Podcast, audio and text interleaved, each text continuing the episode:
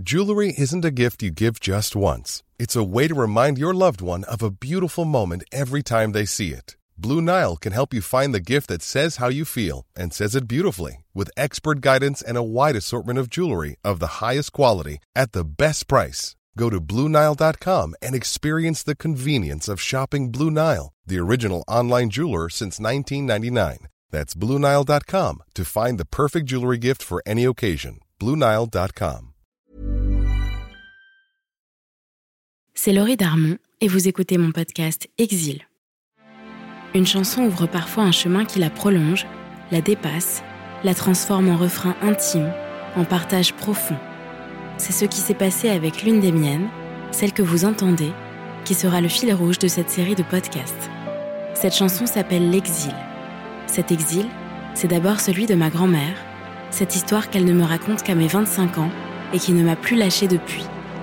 Mais cet exil se conjugue au pluriel et devient l'exil de tous ceux qui, comme elle, ont connu les départs forcés, l'arrachement au pays, la découverte d'un ailleurs étranger. Qu'ils viennent d'Orient, d'Afrique du Nord ou d'autres régions du monde, j'ai voulu donner la parole à tous ceux qui ont grandi ailleurs, ainsi qu'à leurs enfants ou leurs petits-enfants comme moi. J'ai voulu qu'ils déroulent avec moi, avec vous, le long fil qui s'insinue partout, les amours, les voyages, les plaisirs, les chagrins, et rassemblent tous ceux qui se vivront toujours exilés de quelque part, nomades, entre deux rives. Salut, c'est Julia Layani, j'ai 28 ans et je suis communicante. Je m'appelle Elise Goldfarb, j'ai 28 ans et je suis également communicante. Salut, moi c'est Flora Gebali, j'ai 27 ans et je suis euh, entrepreneur. J'ai euh, fondé une entreprise qui s'appelle Coalition et qui aide les entreprises à conduire leur transition écologique et sociale. Excusez-moi, est-ce qu'on peut quand même euh, préciser le fait que toutes les trois on est meilleures amies, donc euh, on peut pourra paraître un petit peu insupportable à certains moments parce qu'on va se reprendre, parce qu'on va se charrier, mais c'est normal, on a un lien. On se connaît toutes les trois depuis euh, On connaît nos une familles. quinzaine d'années. On connaît nos familles par cœur. Euh, on était toutes à peu près au lycée ensemble. On se connaît, on se connaît tous à peu près depuis la troisième seconde. Beaucoup d'à peu près. Euh, et voilà. Et donc on se charrie à longueur de temps.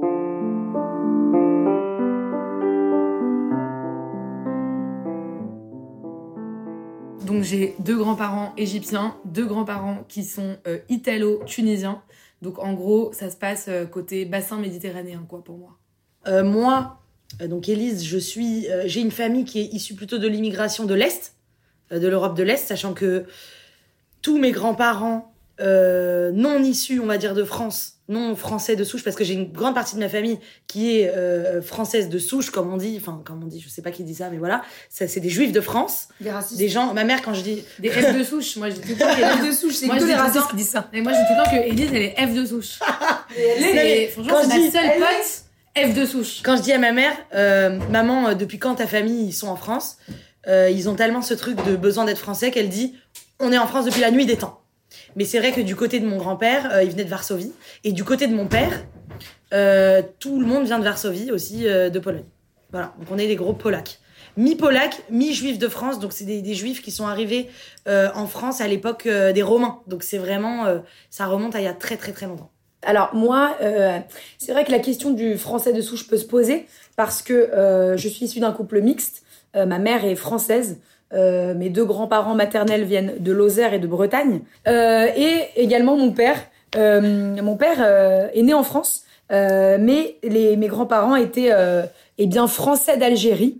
Ils vivaient dans la région du Mzab, qui est la zone en fait la plus au sud de l'Algérie, entre l'Afrique noire et le Sahara. Enfin, juste avant, ça s'appelle.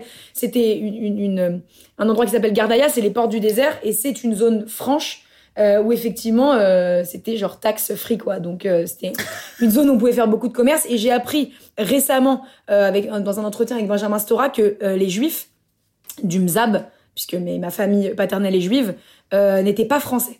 Donc ça, je suis encore en train de rechercher pourquoi les Juifs du Mzab n'étaient pas naturalisés français depuis le traité crémieux de 1870.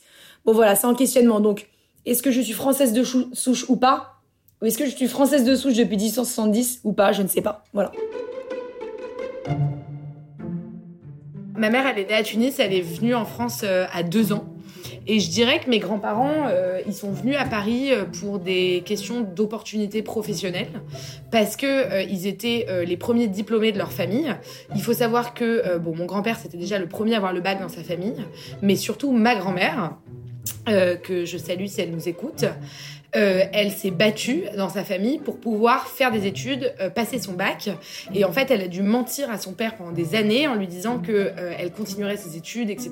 il voulait pas du tout, il voulait qu'elle s'arrête pour s'occuper de la maison. en fait, à l'époque, les femmes faisaient pas du tout d'études. Et au mot, elle a réussi à aller comme ça jusqu'au bac. Et au moment où elle a eu le bac, il lui a dit bon ça y est maintenant, euh, terminé, t'as le bac, c'est déjà énormissime.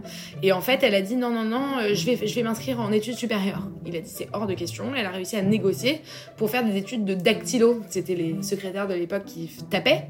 Donc ça c'est ce qu'elle a fait croire à sa famille. Et en fait, elle s'est inscrite en fac de droit et d'économie. Et elle était la seule femme de son amphi en fac de droit et d'économie. Donc là, elle s'est vite mariée avec mon grand-père parce qu'il fallait absolument euh, qu'elle ait une autre autorité, en fait, masculine, c'est ça. Hein. Elle, elle dit qu'elle s'est mariée pour changer l'autorité euh, patriarcale euh, dans son... Enfin voilà, que ça, ça passe de son... Le, pouvoir passe de son père à son mari. Et, et d'ailleurs, mes grands-parents nous racontaient toujours qu'elle avait dit à mon grand-père, tu me laisseras faire ce que je veux? Bon bah d'accord, alors on se marie. C'est un peu comme ça que ça s'est fait, leur couple. Euh, et euh, à la fac de droit et d'éco, du coup, elle est tombée enceinte. Et en fait, elle allait à huit mois euh, de grossesse à son oral de fin d'études dans une fac où il y avait que des hommes. Donc, elle créait clairement le, la différence. Et, et du coup, ça a fait d'elle un peu un ovni.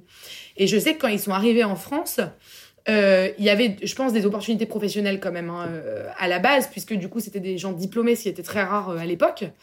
Euh, mais euh, je sais que ma grand-mère, elle nous raconte toujours cette histoire. La première chose qu'elle a fait, c'était d'aller aux Galeries Lafayette. Elle avait jamais vu un grand magasin et de s'acheter une mini-jupe et après de se promener sur les grands boulevards avec sa mini-jupe. Donc c'est vraiment euh, une conquête de la liberté. Paris pour mes, mes grands-parents à l'époque, donc on est dans les années, dans les années 50 puisqu'ils sont nés dans les années 30, donc ils avaient une vingtaine d'années. et c'est vraiment de se dire, Paris, enfin moi j'ai été grande, bercée dans mon enfance par ces récits de euh, Paris, c'est la ville de la liberté, c'est la ville lumière. Après, c'est devenu des gros 68 arts. Donc euh, voilà. L'histoire d'immigration de ma famille, elle est beaucoup plus ancienne parce qu'en fait, l'immigration polonaise, elle est arrivée avant euh, toutes les, vagues migratoires de 62, enfin post-colonisation on va dire. les Polonais, je crois que du côté de ma mère, euh, le, côté polonais, ils sont arrivés en 1880 de Varsovie. Et euh, du côté de mon père, ils ont dû arriver 20 ans, 30 ans plus tard, donc vraiment au début du XXe siècle. Euh, et c'était eux, de base, c'était les Polonais et les Italiens, les, les, immigrés. Ceux qui faisaient, on va dire, chier les Français de souche, c'était les Italiens, les Polonais, ceux qui venaient de l'Est. Et donc, ils étaient c'est des familles bizarres parce que quand tu quittes la Pologne, euh, moi du côté de mon père en tout cas, on n'est pas du tout famille. Ils ont un truc de, ils ont été déracinés, ils, ils se connaissent pas. Euh, euh, tous les cousins de mon père, on les connaît pas. On sait qu'il y en a qui sont partis pendant la, avant la Shoah, vivre en Amérique du Sud, mais on a, ils ont totalement coupé les ponts. Il y a ce truc vraiment de honte de, de qui ils sont. parce que je pense que même en, au, début du XXe siècle, il y avait c'était pendant la colonisation, mais la Pologne c'était pas un territoire colonisé, mais il y avait quand même cette honte hyper. Euh, euh, on n'est pas français, donc on est vraiment, il faut qu'on se taise quoi.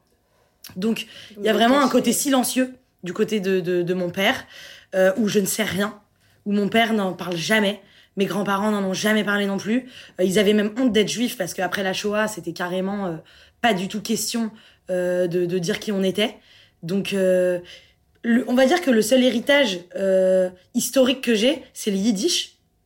Euh, parce que mon père parle yiddish euh, presque couramment et que depuis que je suis petite, j'entends des mots. pas ça. Ouais j'entends des mots et genre tu sais on a des, des petits bah, déjà ta mère elle vous, elle vous c'est quoi vos petits noms propres? Oui elle nous appelle genre Bobelai euh, euh, quand on avait une peluche elle lui donnait un nom yiddish mais ma mère mais alors que ma mère est pas du tout euh, elle parlait pas yiddish mais elle prenait ça de mon père. Mon père il a beaucoup euh, fréquenté des milieux euh, avec des, des, des, potes à lui un peu écrivains polonais qui parlaient yiddish. On est bercé par la culture polonaise mais il y a vraiment un silence nous on est dans le silence. Donc mon père, il, est, il se considère parisien, parigo tête de veau. Euh, depuis que je suis petite, mes parents ont toujours refusé, euh, par exemple, qu'au petit déjeuner, on mange des céréales, euh, parce qu'on est en France, donc on mange français, on a le meilleur fromage, le meilleur pain, donc on mange du pain et du fromage de chèvre au petit-déj. Il y avait ce truc d'assimilation, de volonté d'assimilation extrême, de il faut qu'on qu'on atteigne des objectifs français.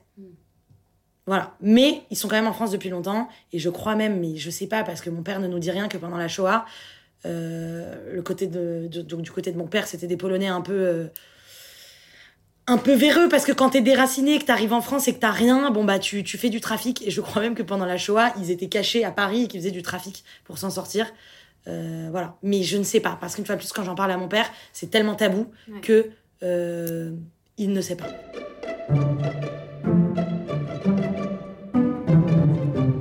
Est né en France. Il est né en France en 1958. Euh, il a été euh, donc euh, nommé Charles pour évidemment en hommage à Charles de Gaulle. ma, grand-mère a accouché de son dixième enfant et c'était mon père. c'est le premier enfant de ma famille, de, de, sa famille à être né en France. Les neuf autres d'avant sont nés en Algérie, entre Alger et Aflou, Gardaïa, donc vraiment dans des zones euh, assez diverses en Algérie. Euh, eux, ils sont venus, ma famille, hein, les Layani sont venus un peu avant 62, la grande vague migratoire des Français d'Algérie, des Juifs d'Algérie, c'était vers 62, donc des gens qui ont attendu que vraiment ça éclate, tous les conflits, etc., pour fuir l'Algérie. Moi, mes grands-parents étaient dans un milieu extrêmement pauvre, il y avait vraiment très très peu de, de. Enfin, euh, ils faisaient voilà euh, euh, quelques, ils étaient un peu dans le commerce, etc. Mais c'était vraiment très précaire. Et ils sont partis en 58 eux. Alors il faut savoir que à ce moment-là, ils avaient le choix entre soit devenir euh, ben, eh bien, euh, partir en Israël ou partir en France. C'était vraiment les deux choix pour les, les, Français d'Algérie juifs qui euh, n'avaient pas d'argent. Ceux qui, avaient, étaient un peu plus aisés à Alger avaient des points d'attache en France, etc. Donc c'était beaucoup plus facile d'aller en France. Mais en tout cas, pour eux, il y avait aussi ce, nouvel Eldorado qui était Israël et qui était une possibilité. Or, bon, bah, ils ont, ils ont, ils pas choisi cette possibilité. Ils ont été en France.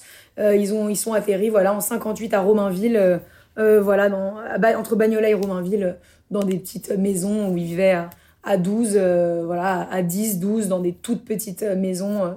Mon père, il me racontait que qu'il est né, il avait, voilà, il dormait à 7 dans une chambre. Enfin, c'était un truc que nous, génération d'après, on ne connaît pas. donc, donc ça, c'est l'histoire de l'immigration de ma famille. Bon, après. Mais ce qui est stylé aussi avec ta famille, c'est que. Enfin, ce qui est intéressant, c'est que donc ton père, c'est le premier euh, à avoir eu un prénom français parce que c'est le premier à en France. Tous ces autres oncles et tantes ont des prénoms complètement arabes. Mhm. euh, ils s'appellent. En fait, oui, c'est merci Elise, c'est très bonne. Euh, voilà. Non, mais c'est intéressant parce que et, le petit frère de son père s'appelle Édouard. En fait, Donc, Charles et Édouard, les deux seuls qui sont nés en France, ont des prénoms français et tous les autres s'appellent Pérez, Messaouda. Tous les. Euh, en gros, oui, oui, tous les tous les autres enfants, les, les aînés de mon père s'appellent Mézal, voilà voilà, exactement, euh, Messaouda, euh, que des prénoms euh, Myriam, etc., que des prénoms soit hébraïques, soit de culture vraiment arabe. arabe. Moi, mes grands-parents paternels, j'ai eu très peu d'interactions avec eux, puisque déjà, ils parlaient vraiment un français bah, très léger, quoi. Ils parlaient plus arabe que français. Et, et, comme mon grand-père est né en 1917, si tu veux, bon, il, a toujours été super vieux. Et moi, je, suis la, la, troisième enfant du dernier enfant. Donc, euh, j'avais une grande différence d'âge avec eux. Euh, donc, j'avais très peu d'interactions avec eux, mais je comprenais qu'ils parlaient arabe. Et euh, je comprenais pas trop pourquoi, mais voilà. Et mes autres grands-parents maternels, donc les Français, ceux qui étaient de Lozère et de, et de Bretagne, eux donc ont eu un peu un choc des cultures quand les deux, les deux familles se sont rencontrées. C'était vraiment des Français qui venaient euh, eux de, de familles de fermiers, les deux, c'est pour ça que je dis que c'était dans des territoires très français parce que j'ai été en Lozère dans le village de ma grand-mère, mais c'est vraiment des, des bourgs de 300 habitants euh, perchés au, haut d'une montagne avec euh, un Christ sur la place et une petite église et enfin c'est vraiment le, le, bourg français quoi. et donc il y a eu un espèce de choc des cultures quand les, les deux familles de grands-parents se sont rencontrées. Mes grands-parents maternels n'avaient jamais vu de juifs de leur vie ils savaient pas ce que c'était, euh, ils comprenaient pas trop. Euh, bon, et donc euh, au fur et à mesure ça s'est fait, mais voilà, donc ça a été un peu un choc des cultures. j'ai jamais trop demandé. Enfin, tu sais, quand t'es enfant, ça te saoule euh, les histoires de, tes, de ta famille et tout. Mais c'est vrai qu'à chaque fois que j'étais chez mes grands-parents, ils en parlaient, ils nous obligeaient à, écouter ce qu'ils avaient à dire. Mon grand-père, il racontait tout le temps la guerre, euh, tout le temps euh, l'histoire des juifs. euh. Mais c'est vrai que du côté de mon père, par exemple, enfin, du côté de ma mère, ils étaient très euh, vocaux euh, sur euh, leur histoire. Euh, D'ailleurs, ma mère, elle a eu un, énorme, euh, énorme crise il y a 4 ans. Elle est allée sur MyHeritage. Elle a retrouvé la moitié de ma famille qui était partie euh, vers 1880, pareil, vers. En tout cas, quand ils sentaient que les Juifs euh, commençaient à se faire un peu bolos euh, en France, ils sont, il y en a beaucoup qui sont partis de Pologne et de France euh, aux États-Unis et on les a retrouvés il y a, il y a 4 ans. Euh, donc euh, on s'est séparés pendant une, presque une centaine d'années et on les a retrouvés. Donc ma mère était très vocale à ce sujet, enfin du côté de ma mère et du côté de mon père, euh, silence complet. Et même aujourd'hui, alors que ça commence à m'intéresser, enfin quand ça a commencé à m'intéresser, on va dire vers 20 ans, j'avais très peu d'infos. Moi, mon histoire familiale, euh, que ce soit du côté de mon père ou de ma mère, je dirais que c'est surtout une série d'anecdotes Ouais. que j'ai compilées un peu à ma manière. En fait, par exemple, mon grand-père, il me racontait que euh, euh, quand il avait euh, 9 ans, euh, c'était la guerre et euh, en Tunisie, les Juifs étaient plutôt protégés, ça allait, mais il y avait quand même un soldat allemand qui avait débarqué dans son village, Madia, un village en Tunisie euh, qui est d'ailleurs sublime et qui est un des plus beaux endroits du monde, à mon sens, parce que j'y suis retournée. Euh, et euh, il il- une fois, il m'a raconté un peu comme ça euh, qu'il y avait un soldat, un soldat allemand euh, qui était là euh, et qui, tous les mois, allait raqueter sa famille. Et qu'en fait, ça les a euh, profondément appauvris. Ils n'avaient pas grand-chose, mais ils avaient quelques trucs. Et voilà, par exemple, ça, c'est une anecdote qui m'a marqué. Je lui dis, mais c'est horrible. Et il me dit, oh, tu sais, c'était comme ça. Lui, il me raconte ça parce qu'il l'a vécu à 9 ans. Enfin, c'est une anecdote. Et, du côté de ma grand-mère, elle me raconte que euh, euh, de, l'autre côté, donc ils sont égyptiens.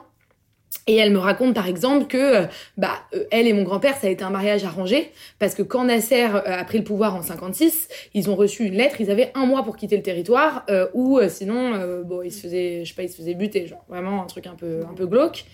Et elle me raconte que bah, c'est comme ça qu'elle a connu mon grand-père. Euh, donc c'est assez ouf quand même parce qu'on est tous issus de ce truc qui a eu lieu euh, vite fait euh, sur un, un bout de papier. Ils les ont mariés en une semaine et hop ils ont pris le bateau pour arriver à, à Nanterre euh, dans des HLM qui étaient mis à disposition par la France pour les exilés égyptiens. Et, et en fait, je, je me demande quelle est la part de d'objectif et de subjectif dans ce que moi je considère être mon bagage d'origine, dans le sens où c'est une compilation d'anecdotes que j'ai faites parce qu'il y a des anecdotes qui m'ont plus marqué que d'autres. Et donc, bah, en fait, je me suis un peu créé mon propre récit. Et par exemple, bah, ce que je vous disais sur ma grand-mère féministe euh, qui est arrivée de Tunisie pour s'acheter une mini-jupe, bah, c'est un peu moi qui, euh, peut-être, euh, garde ce récit et on fait quelque chose qui est un bagage, en fait. Mais peut-être que mes cousins, et d'ailleurs, j'ai pas suffisamment eu de discussion avec eux là-dessus, mais peut-être que eux, ils se font autrement le récit en fonction de ce qui les touche. Et si la question c'était comment vous, est-ce que vous vous êtes intéressé à vos origines, etc. Comment vous êtes, comment vous abordez le truc bah, moi j'ai vraiment euh, 10 oncles et tantes, donc qui ont 20 ans d'écart entre le, le, plus grand et, enfin le plus vieux et la plus jeune. Donc c'est vrai qu'il y a 10 versions un peu différentes euh, sur cette génération-là et donc des anecdotes assez différentes.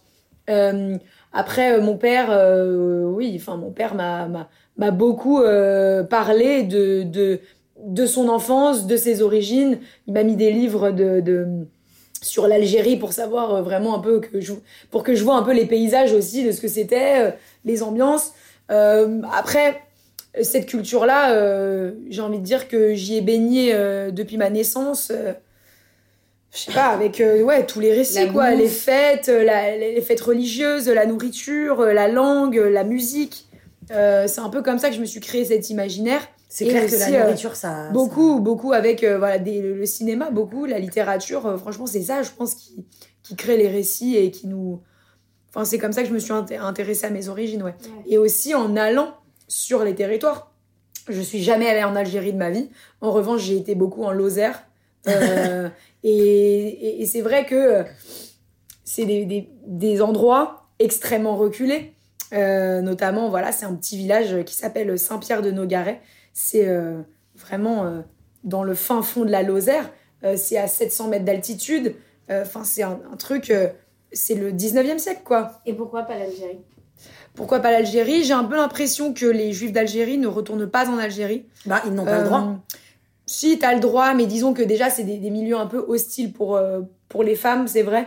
Euh, je me vois pas aller avec euh, des copines en Algérie comme ça, sans guide masculin ou sans personne de ma famille homme. Mon père n'est jamais retourné en Algérie. en revanche, il a été énormément au Maroc, parce qu'en fait, la, diaspora séfarade, elle, part d'Espagne, elle descend au Maroc, et ensuite elle arrive en Algérie. En, en tout cas, c'était la lignée de ma famille.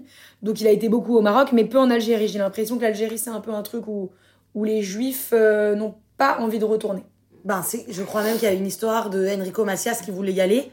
Il voulait retourner chez lui parce que dans toutes ses chansons, il, il en parle quand même. Et euh, on lui avait refusé le droit de, de, revenir. Sûrement à une époque, ouais, sûrement que c'était euh, c'était ça. À la fois, il y a eu aussi une guerre d'indépendance. Donc, c'est-à-dire que peut-être aussi qu'à ce moment-là, je pense entre les années donc 60 et 2000, bon, les Algériens n'avaient pas forcément envie de revoir des Français sur leur territoire, ce qui peut être absolument compréhensible aussi.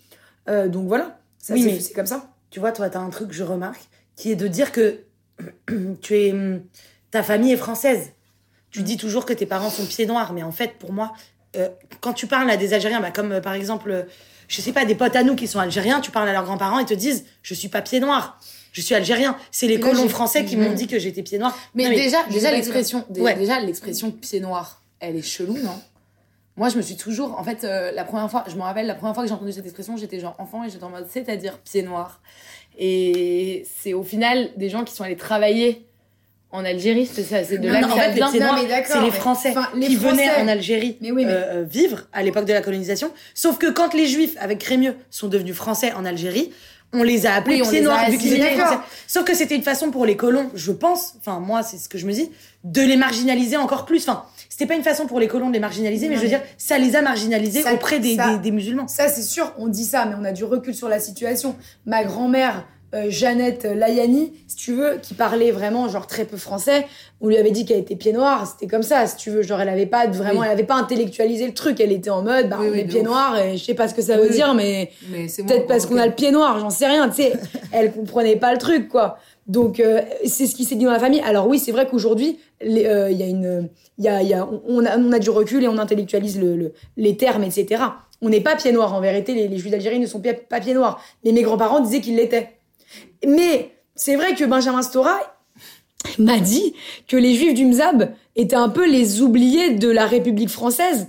Ils n'ont pas été naturalisés français.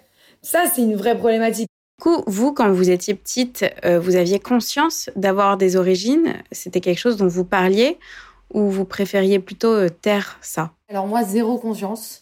Donc c'était pas euh, à cœur de le taire ou de le dire. C'est juste, j'étais pas, je, je m'en suis pas rendu compte. Pour moi, je suis parisienne. en fait, voilà je suis française. D'ailleurs, quand, quand Nicolas Sarkozy, il a dit une fois, et ça avait fait un bad buzz, c'est pas normal que les Français puissent pas dire mes ancêtres les Gaulois j'avais pas trop compris parce que moi, au final, l'assimilation, je m'étais dit, bah ouais, moi, mes ancêtres, ils sont gaulois. Et en fait, après, je me suis rendu compte que j'avais zéro grands-parents sur quatre qui étaient nés en France.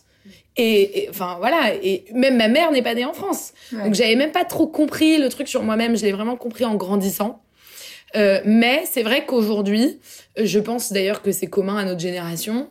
Euh, j'ai envie euh, d'avoir euh, une parfaite maîtrise de mon identité plurielle euh, et c'est pas ce que mes parents euh, ont fait.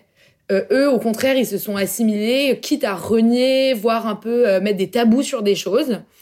Et moi, j'ai pas envie. Enfin, j'assume. Enfin, il y a rien à assumer en fait. J'ai juste une identité plurielle. C'est le cas de la plupart des Français qui, enfin voilà, c'est trop bizarre ce mythe de, je sais pas, genre, euh, genre c'est mieux d'être super français que un peu français, enfin je sais pas. Ça pouvait remettre en question euh, à quel point t'es hmm. française. Quoi. Ouais, et puis surtout pour moi, il y a des gens qui ont un passeport français, enfin il y a la, question de la nationalité au sens juridique du terme, et après euh, l'autre question, c'est vraiment un truc beaucoup plus personnel, des identités. Et, et moi, c'est sûr que mon identité, elle est plurielle comme tout le monde en fait. Et, et du coup, j'ai pas envie euh, d'être dans un truc un peu euh, vous savez à un moment on parlait beaucoup de ce truc c'est pas forcément le cas dans ma famille mais on parlait beaucoup de ce truc des juifs honteux c'est les gens qui mm. se cachent euh, qui veulent pas trop assumer et tout parce que bah en fait en France on leur a dit bah et, et d'ailleurs je pense que c'est ça la grande différence avec la génération SOS racisme touche pas à mon pote et tout et nous et c'est pour ça qu'il y a autant de tensions dans les luttes antiracistes et tout euh, auxquelles je prends pas part, mais c'est vrai que je les observe et que moi-même, je, j'aurais du, j'ai du mal à me positionner là-dedans Parce que, euh, en fait, il y a quand même des gens qui disaient, bah, en fait, on va tous s'aimer, on va tous être égaux, mais personne n'assume qui il est. Moi, moi, c'est un peu mon ressenti. Ouais, ouais. Je sais pas ce que vous en pensez, mais Ben, moi, j'ai, je vois totalement ce que tu veux dire. Euh, personne n'assume qui il est, mais après, j'ai l'impression que ça a peut-être été plus facile pour ma famille d'assumer qui ils étaient parce que ils avaient cet héritage français et surtout cet héritage de rescapé de la Shoah, donc de euh, j'ai réussi à survivre, donc je suis là, c'est chez WAM. tu vois, je me suis toujours demandé, j'ai toujours demandé à ma grand-mère, mais comment tu fais pour ne pas haïr la France, sachant que la France euh, t'a forcé à disparaître? T'as demandé de disparaître à un moment de ta vie. Enfin, enfin mes quatre grands-parents hein, sont des rescapés de la Shoah et ont dû se cacher. Euh, je me dis, je me dis toujours, mais comment ils font pour ne pas être dans cette dichotomie? Et même mes parents aujourd'hui, comment ils font pour euh, aimer la France et, la soutenir? Ils m'ont dit, mais parce que c'est chez nous. Voilà, on a réussi à survivre, donc on y est. Voilà, c'est comme ça. Après, quand j'étais petite, je me posais pas du tout la question de si j'étais, euh, euh, si j'appartenais à, à cette communauté française ou non, parce que j'étais française, il y a pas de souci. En revanche, mes parents m'ont toujours, enfin surtout ma mère. Mon père, c'est vraiment, il est français, euh, il se considère comme un, un- un vrai euh, euh, français. Ma mère aussi, à fond, mais il y a quand même ce truc de, à tout moment, il faut partir. Et ça, Ah c'est bah, assez marrant. Et même mon père, aujourd'hui, Bah. je vois qu'il n'a aucune notion de propriété. C'est-à-dire que pour lui, il ne voit pas l'intérêt d'acheter un appartement, de posséder, parce qu'à tout moment, ça n'a plus aucune valeur. À tout moment, il faut se barrer, parce que c'est vrai que pendant la Shoah, Bah. euh, nos parents se sont fait voler, euh, euh, nos grands-parents, je veux dire, ce- tu te fais voler tes propriétés. Il y a même un moment où mes, euh, mes grands-parents du côté de ma mère sont devenus allemands. Parce que tu sais, ils habitaient en Alsace, on t'a carrément changé ta nationalité. Donc ils ont un peu cette notion de rien n'est définitif, il faut toujours partir. Et quand j'étais petite, il y avait ce truc, dès que je partais en vacances, par exemple, ma grand-mère me disait, fais attention, tu peux ne pas revenir. Il y avait quand même un truc euh, angoissant et je me disais, ok, je suis hyper française, mais quand je disais à ma mère, je veux vivre toute ma vie à Paris, elle me disait, tu m'inquiètes, va falloir partir en Israël à un moment. Mais moi, je l'ai ce truc un peu, hein. Personnellement. Euh, j'ai ce truc un peu, euh, mais je trouve que c'est un truc très, très juif, euh, de. Bon, ouais, d'être totalement assimilé français, de- d'être propriétaire et, et tout ça, mais d'avoir quand même toujours cette, un peu cette épée de Damoclès au-dessus de la tête, de se dire, à tout moment, il se passe un truc et on, est, on est amené à partir, à fuir, à aller, à aller ailleurs. Moi, je le ressens vachement. Ouais. Bah. Mais pour juste revenir à, à la question d'avant, moi, ça me fait penser à un truc. Quand j'étais plus jeune, euh, j'habitais donc euh, dans le 93, en Seine-Saint-Denis. Euh, donc c'est vraiment un, lieu euh, euh, où euh, de melting pot, hein, vraiment euh, total. Et je me rappelle que quand on était au collège, euh, entre jeunes, on se demandait. Donc euh, j'étais dans un, collège en plus privé catholique, mais il y avait de tout vraiment dans ce collège. Et euh, on se demandait toujours. Et toi, t'es quoi? Mais c'était pas t'es français, c'était c'est quoi tes origines, t'es quoi? Euh, et, et en fait, il y avait un truc hyper de revendication de euh, je suis algérien, marocain, euh, sénégalais, voilà, je sais pas, il y avait genre et moi et moi je disais algérienne, tu vois, algérienne. Et on se disait tout, enfin personne ne se disait vraiment français, on se disait tous de notre orientalisme, tu vois, mais on était assez fiers de ça. Et j'ai jamais eu de de, de honte euh, ou de quoi que ce soit. Moi, tous mes potes qui étaient musulmans, euh, enfin qui sont musulmans, qui étaient musulmans quand j'étais plus jeune, c'était euh, voilà bah moi je suis libanais, marocain, tunisien. et voilà quoi, c'était ce truc un peu Mais- très mais- naturel. Mais pour le coup, je pense. Donc, nous, on est nés dans les années 90, en gros, euh, 93, 94, machin. Et je pense qu'on est les derniers. Enfin, j'ai l'impression, malheureusement, que dans nos primaires, c'était encore hyper libre de pouvoir dire, ouais, toi, t'es quoi et tout, euh, Ouais. effectivement. euh, euh, voilà. Euh, et que d'ailleurs, la religion n'avait aucun rapport avec ça. C'était genre, moi, il y avait plein de Portugais dans ma classe, Mm. bah, ils étaient tous Portugais. Après, est-ce qu'ils étaient cathos ou quoi? Pff, En fait, je l'ai jamais su. Ouais. On s'est jamais parlé de ça. Ils étaient pro, certainement cathos, j'imagine, mais en fait, je sais même pas. Euh, et pareil, enfin voilà. Et, et je pense que dans les années 2000, les sujets se sont tendus pour plein de raisons. Il y a eu l'intifada, enfin, bah, il y a eu plein de raisons. Et il y a eu aussi, enfin voilà. Et je pense qu'aujourd'hui, malheureusement, c'est beaucoup plus compliqué euh, d'avoir une, une origine. Et, et en fait, on s'en fout, quoi. Ça, ça change rien euh, à qui t'es. Et, et voilà. Et il y a aussi quand même une montée du religieux. Euh, dans toutes les religions, je pense. Enfin, pour ceux qui, après, il y a des gens qui sont plutôt laïcs, eux, je pense qu'ils rentrent pas là-dedans. Mais tous ceux qui sont euh, plus ou moins croyants euh, et impliqués dans leur religion, bah, il y a une montée du religieux qui fait que, bah, on est entre juifs, on est entre musulmans, on est entre cathos ou entre chrétiens. Euh, et je pense qu'il n'y avait pas ça quand on était enfant. Et donc, nous, je pense qu'on a, on est les derniers à s'être construits, je crois, hein, mais Mhm. c'est une analyse personnelle, mais Ouais, peut-être. qu'on est un peu les derniers à s'être construits euh, en chill, quoi. Et qu'aujourd'hui, c'est quand même moins chill. Mais est-ce que quand Et vous étiez dur. jeune, vous revendiquiez, vous disiez que vous étiez juif? Parce Non. que moi, je le disais grave que j'étais euh, juive et euh, je trouvais que c'était même un peu la classe, tu vois. Genre, j'aimais bien euh, le dire, quoi. Et il n'y avait pas de problème, vraiment. Moi, je pense que on disait pas trop qu'on était juif parce qu'il y avait quand même ce truc de ne te la pète pas avec le fait que t'es juif parce que tu peux te faire tuer dans la rue.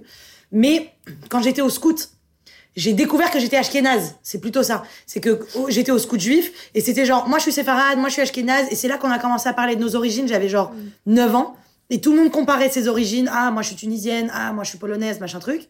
Là j'en ai pris conscience. Mais c'est vrai que en primaire j'ai grandi vraiment dans le huitième donc euh, j'étais c'était multiculturel parce que quand même il y avait une pluralité des cultures mais on n'en parlait pas il y avait un peu une honte quand même dans le huitième c'est genre t'es censé être un gros bourge donc c'est tout ce qui te définit Chut. mais surtout moi j'ai grandi dans un milieu enfin dans qui est le même euh, que toi Flora par exemple où c'était très rare d'être ashkénaze c'est-à-dire que tu pouvais être Oui, fudge, bon, les mais- Ashkénazes se la pètent, on a compris. Non. C'est vraiment la base. non, mais c'est vrai que j'étais en mode, ouais. est-ce que je suis une juive valable, sachant que je suis une juive polonaise et qu'en France, c'est vrai que la majorité des juifs, ils sont euh, maghrébins, on va dire. Ah bah oui. euh, et donc j'étais un peu. euh, Comme dirait Jamel Debbouze, il y a deux marques de juifs. Les séfarades et les ashkénazes. Voilà, et moi j'étais la marque ashkénaze et un- c'était un peu, euh, oulala, vous, vous avez une histoire un peu rasra, un peu angoissante, et il y en avait très peu. Genre, c'est très rare euh, les ashkénazes. Non, mais disons que les séfarades ont une sorte de respect aussi de, de, de, de souffrance, euh, enfin, de respect de la Shoah quand même par rapport aux Ashkénazes, je trouve. Ils sont en mode, euh, ok, enfin, on va prendre, enfin, pas on va prendre soin de vous, mais genre, les séfarades savent que les, les, les Ashkénazes ont, ont- ont vraiment euh, souffert pendant la Shoah, etc. Il y a un espèce de truc de respect euh, éternel, je trouve, Mm. quand même. Et il y a un peu un truc de euh, beaucoup d'Ashkénazes sont partis aux États-Unis pour construire les États-Unis finalement à l'époque de Ellis Island, tout ça à la fin du au tout début du, 19 du 20e siècle et fin du, du 19e. Et il y en a finalement, on va dire proportionnellement, assez peu qui sont restés en Europe parce qu'ils sont tous fait zigouiller déjà. Et ceux qui restaient, bon bah courage. Et moi j'avais demandé à ma grand-mère, mais pourquoi euh, vous avez bien vu que tout le monde était parti aux États-Unis, pourquoi vous n'êtes pas parti? Ma grand-mère, elle m'a dit, mais de une, on n'avait pas de fric, et de deux, on ne pouvait jamais se douter qu'on allait se faire euh, Bah euh, zigouiller comme ça et qu'on allait se faire bazarder. À travers vos histoires, on entend résonner deux France. Une France qui accueille et une France qui chasse. Il y a quand même un truc qu'il faut savoir, c'est que visages de la France. 100% des juifs que je connais ont été quand même à un moment victimes d'antisémitisme. Oui. Il faut aussi euh, le Oui. savoir. Et après, c'est peut-être un, fardeau euh, qui a toujours été, qui sera toujours. Et qu'au-delà de la Shoah, il y a évidemment euh, les, les Ashkénazes et ceux qui ont vécu euh, la Shoah, ils ont une histoire beaucoup plus. Mais oui, ne compare pas les. les- douloureuse. Non, mais enfin, voilà, c'est sûr que c'est extrêmement récent et extrêmement douloureux. Mais moi, globalement, mon grand-père maternel, il a fait l'arbre généalogique de notre famille depuis le 15e siècle. Et en fait, quand il m'a montré, j'ai réalisé que toutes les deux générations, ma famille a changé de pays. Bien sûr. Et donc, moi, je suis la deuxième génération, même la troisième génération en France, vu que c'est mes grands-parents qui sont venus. Donc, c'est vrai que ça interroge. Bah, vu que tout le monde est. ça- en fait, depuis le 15e siècle, ma famille bouge. Oui, genre peut-être que toi, tes bah, enfants. qui va devoir bouger ouais. bah, Peut-être c'est moi, ou peut-être c'est mes enfants, ou peut-être ça- ou peut-être le monde change. Bien sûr. Mais il y a un moment, on sait qu'il va falloir bouger, hein, c'est horrible. Mais... Et surtout, il y a un côté, euh, le judaïsme, aujourd'hui, c'est carrément une ethnie. En fait, on dit pas. Enfin, on s'est. Je me suis toujours sentie, moi personnellement, habitant en France, étant française, comme dit ma mère, depuis la nuit des temps, on est français. Euh, je me suis quand même toujours sentie un peu étrangère parce que j'étais juive, comme si c'était une nationalité d'être juif. Tu vois Parce que le juif, c'est l'autre. Et, et, et, et c'est toujours, euh, c'est toujours un peu ça le- le- la différence, c'est vrai. Mais euh, je trouve quand même. Alors évidemment que.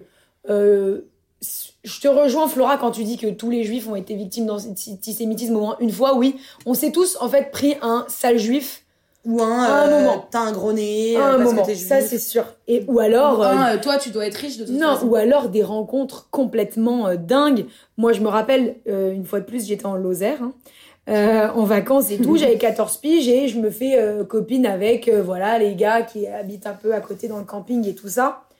Et bon, c'était les jeunes, quoi. Et on parle, on fait un feu de camp un soir et tout. Et on parle, et, et bon, c'est des jeunes qui viennent de la région, quoi, qui ont grandi dans les montagnes, les gars, euh, voilà. Donc déjà, ils ont jamais vu un juif de leur vie. Je leur dis pas forcément que je suis fudge. Et il y en a un, et donc on parle des, de, on parle comme ça, et il y en a un qui dit, bon bah moi, euh, ceux que je déteste le plus, c'est les juifs. Et il commence à nous mettre des, des, des vidéos d'Hitler, euh, de musique, il commence à se taper des barres sur la, la Shoah, etc. Et, et c'est un peu la première fois que je me suis sentie vraiment, vraiment en insécurité. Euh, de si demain, enfin si je, je, je me découvre et que je lui dis que je suis juive, il se passe quoi en fait à ce moment-là? Ouais. Il me jette dans le feu, enfin il se passe quoi en fait, tu vois? Bah oui. Donc, et ça, euh, Moi, des anecdotes comme ça, j'en ai des milliards parce qu'avec les scouts, Bah ouais. on allait tout le temps, tous les étés, dans des bleds paumés en France. on avait une fois, on avait, on avait toqué à la porte d'une femme pour remplir nos gourdes, parce qu'on marche, euh, on va dire 15 km par jour dans la nature totale, et on frappe à la porte d'une dame qui dit c'est qui? On dit c'est les scouts, et elle dit comment ça? Quel scout Et on dit les scouts israélites. Et elle répond il y a personne. Aïe. Et, et pareil, on était euh, une fois, on était dans un camping et euh, avec les scouts toujours. Et donc on se fait euh, des copains qui avaient la tente à côté de la nôtre et tout. Et c'est vraiment nos potes, genre limite ma, ma chef d'équipe, elle, elle allait en pécho, hein, tu vois. Et, euh, et ils nous disent, euh, et c'était en Alsace, et ils nous disent attendez, il faut qu'on vous montre un truc trop stylé et tout. Et ils, ils, ils prennent des feuilles, et ils commencent à faire un dessin avec des feuilles sur une euh, lampe de poche, et c'est une croix gammée.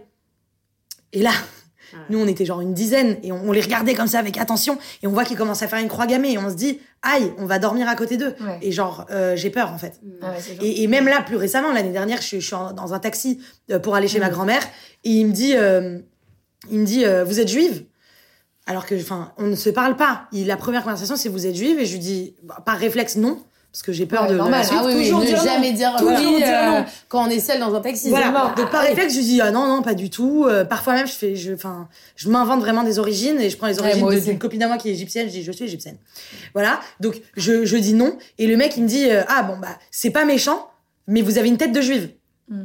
Et donc je me dis ok eh ben non pas du tout euh, je suis pas juive et tout. Et il me dit en plus je vous dépose dans un quartier hyper riche et c'est là que tous les juifs habitent parce qu'ils sont riches dans cette ville. Ouais.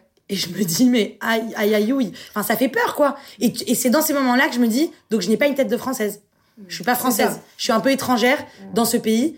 Euh, alors que le chauffeur lui-même était sûrement euh, aussi d'origine étrangère. Mais... ça te ramène à un truc de, à tout moment, tu seras dans une différenciation, tu vas pouvoir te faire déraciner, tu vas pouvoir, va falloir partir. Mais, mais tu vois, moi, euh, je trouve que ce qui se passe dans cette campagne, je change un peu le sujet, mais quand même, ce qui se passe dans cette campagne présidentielle, ça me glace le sang et ça me terrifie parce que on est en train de faire exactement pareil avec, euh, je sais pas comment ils appellent ça, les musulmans, les arabes, euh, je ne sais quoi, les immigrés, les migrants, enfin encore que, en plus tout ça est tellement divers, enfin il y a tellement de choses là-dedans, mais il y a genre un sac qui est en train de se créer avec des, des gens euh, en mode no, tu Ouais. vois. Et euh, on est en train de faire ça. Et du coup, ce qu'on est en train de faire, c'est, bah, en fait, on prend des gens, on sait pas qui c'est, on s'en fout, en fait, on s'en fout complètement. Par contre, on en fait un ennemi, tu vois. Et euh, c'est vrai que euh, on, toutes ces expériences d'antisémitisme qu'on a vécues, on s'est aussi rendu compte que quand on a fait des amitiés avec des gens antisémites, parce que ça nous est tous arrivé, et qu'au bout d'un moment, ils nous ont dit. Putain mec, euh, désolé, genre je savais pas que les gens juifs étaient trop sympas, enfin qu'en fait il y a plein de, en fait il y a le même pourcentage de, de gens partout, enfin voilà. Et bah là, le problème, c'est qu'on est en train de faire la même chose. Et moi, ça me, franchement, ça me glace le sang parce que peut-être je suis plus sensible parce que j'ai pu le vivre aussi. De, de me dire que, bah, aujourd'hui, quand t'es euh, musulman, d'origine arabe, je sais quoi, encore une fois que t'appartiens à ce truc de l'autre, là, euh, bah, en fait, tu te fais quand même euh, pointer du doigt tous les jours. Donc, t'allumes ta télé, tu te fais pointer du doigt. Euh, Il y a des meetings politiques, tu te fais pointer du doigt. Euh, Les gens qui vont avoir des meilleurs scores aux élections, enfin, j'espère pas, mais ça va être les, les gens qui ont le plus tapé sur toi, en fait. Et, et moi, je les connais, ces gens. Enfin, j'en ai, en fait, quand t'habites à Paris, t'as quand même eu une chance incroyable. Pour moi, c'est la plus grande des richesses du fait d'habiter en ville et encore plus à Paris, qui est une ville très cosmopolite. C'est que t'as rencontré plein de gens. Moi, dans ma classe, c'était, c'était, c'était l'ONU, genre. Il y avait mille, euh, non, mais c'est vrai. Il y avait mille nationalités. C'est, déjà, dans les Arabes, il y a plein d'Arabes, tu sais. Enfin, il y a plein de, possibles, tu vois. Mais il y a aussi, euh, je sais pas, il y a aussi les gens d'origine portugaise, il y a aussi les gens d'origine, enfin voilà, il y a plein de gens. Et, et cette chance-là, ça fait que tu les connais, les gens. Donc tu sais qu'il y a des gens, des, des gentils, des méchants partout. Enfin, il y a le même pourcentage de, de, de gens, euh, voilà, ouais, bon, mais ça, ça- fréquentables et infréquentables. Et, et je trouve qu'aujourd'hui, enfin, en fait, en tant que juif, D'ailleurs, Élise, c'est ce que tu dis souvent, c'est que en tant que juif, on, on- on comprend mieux même toutes les problématiques mémorielles, toutes les Ouais, problématiques d'être l'autre tout le temps. Et donc, peut-être qu'on a une empathie, euh, encore que ça dépend, parce qu'il y a quand même un candidat juif euh, qui nous fait bien chier en ce moment, mais euh, ça dépend lesquels, bien sûr. Mais Bah, je pense que typiquement Eric Zemmour, il est voilà d'origine algérienne et les Algériens, ils ont eu ce truc de il faut s'assimiler de façon extrême, on oublie qui on est, on a honte, de nos origines, mais parce que c'est aussi un truc. Bon, je suis pas du tout en train de lui chercher des excuses, attention. Je sais pas si mais c'est la la honte. bah, c'est un putain je de crois pas que complexe c'est la honte, je crois juste que ce sont des gens qui sont, qui, qui, qui sont nés aussi français. Et qui sont nés français, enfin lui il est né français, mais son, ses parents sont nés français aussi, donc c'était une assimilation euh, assez... Euh... Bon, eh, Crémieux, euh, c'était un juif, hein, il a... C'était un juif, il était au gouvernement, il a dit, bon voilà, bah, je suis un juif, les juifs vont être français à partir de maintenant. Donc c'est des gens qui sont assimilés Oui. un peu, assimilés. C'est un grand mot, assimilé, parce qu'assimilé, ça veut dire quoi en fait? Parce que Mais- bon, mais- mes grands-parents, euh, bon, Mais c'est vrai, je pense que si tu les croises dans la rue aujourd'hui, enfin s'ils étaient encore vivants, euh, tu te dirais pas c'est les Non, gens les plus assimilés si du monde, veux- tu vois. Si tu veux, l'histoire de Crémieux, c'est un peu un mec qui était juif en France, qui voyait qu'en Algérie, les juifs, ça commençait à, à- à sentir le roussi pour eux, qui se faisait vraiment. Il y avait des pogroms, hein, à l'époque. euh, euh, il faut pas du tout se Mm. dire que. Enfin.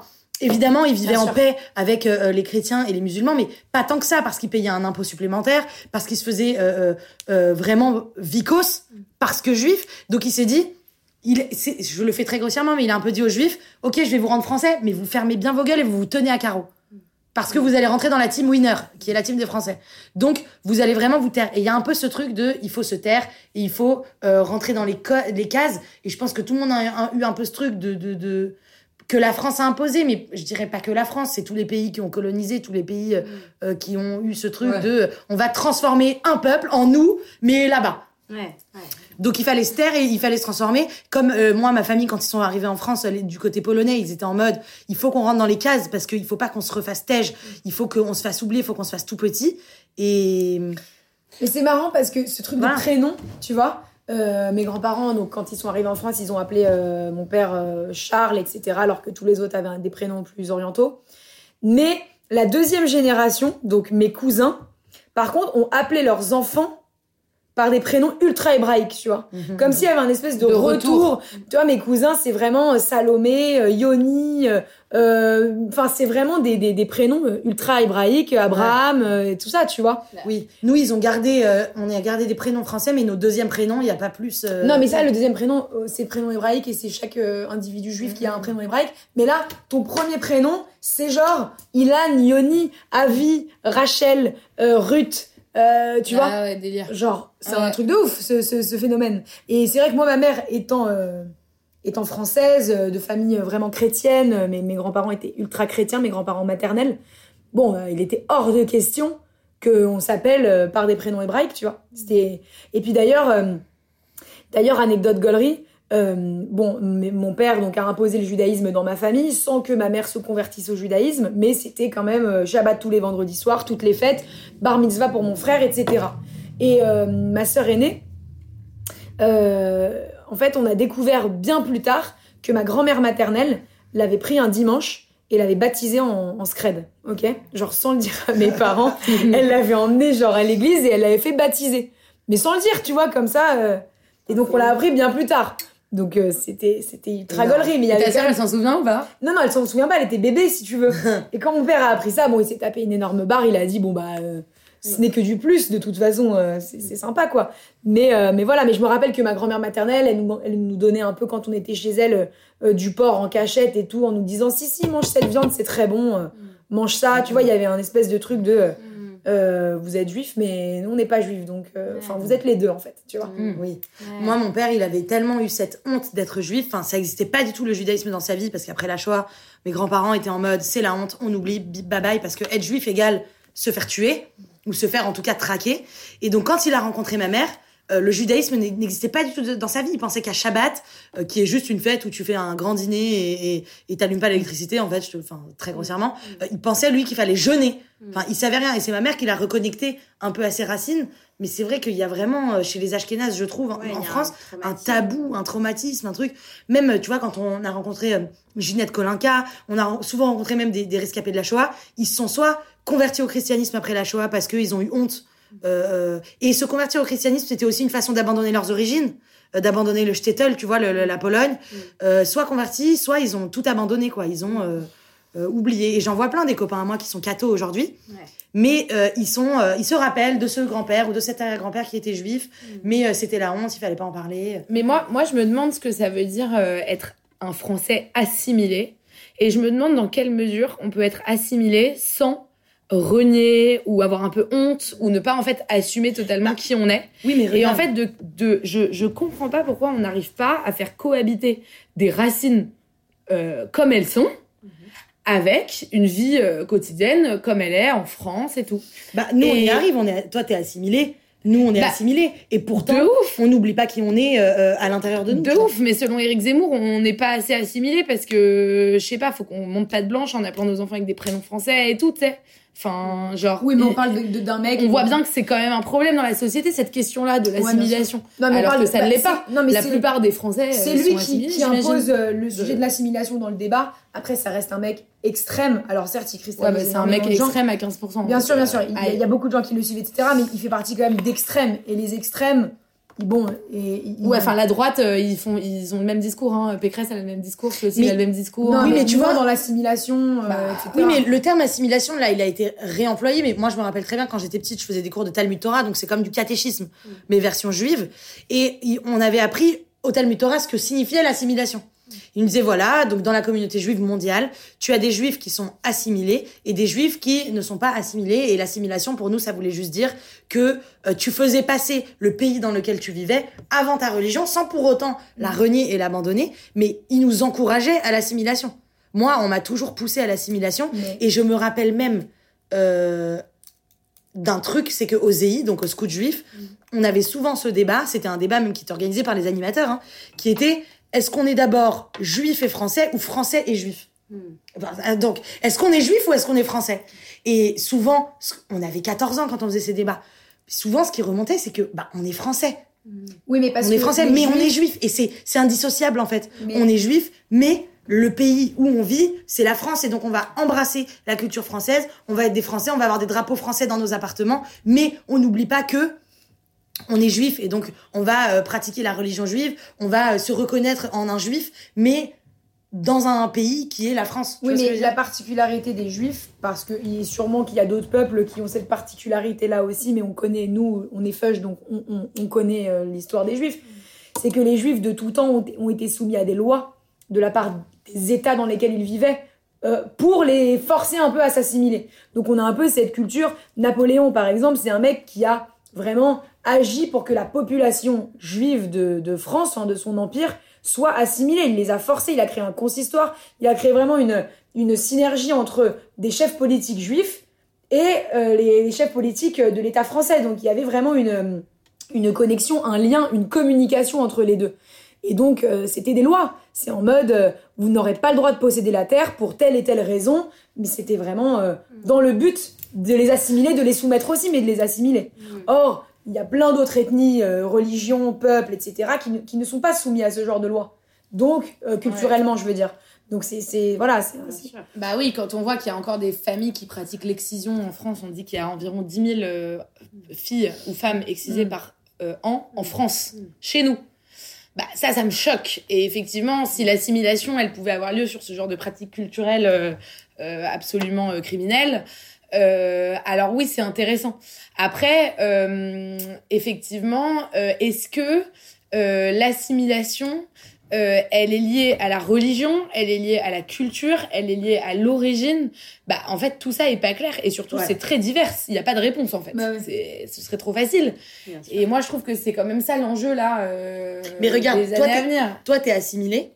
Pour moi, t'es une juive assimilée. Mais tu as complètement gardé, euh, conservé ta culture. C'est-à-dire que tes parents, ils ont quand même ce truc oriental, que vous vous sentez chez vous quand vous allez au Maroc. Enfin, il y a un truc. On est pas, je suis pas marocaine. Je sais, mais quand vous allez dans un pays Non, mais arabe, moi- non, mais moi, quand vous allez dans un pays arabe, vous vous sentez Non chez mais, vous. non mais moi c'est sûr que globalement quand il y a du soleil et la Méditerranée je suis à la maison Mais non, mais je suis en mode euh, tous les juifs se sentent chez eux au Maroc, même si t'as aucun lien avec le Maroc, mais de ouf mais parce que euh, il y a une tradition euh, c'est trop des ouais, rois qui ont, qui ont toujours protégé leurs juifs. Mais en fait, moi, moi c'est sûr que les cultures euh, euh, occidentales, méditerranéennes, euh, pas occidentales, pardon, orientales, moi, c'est sûr que les cultures méditerranéennes, euh, elles me touchent dans mon cœur. Tu vois, je suis hyper sensible à cet art-là.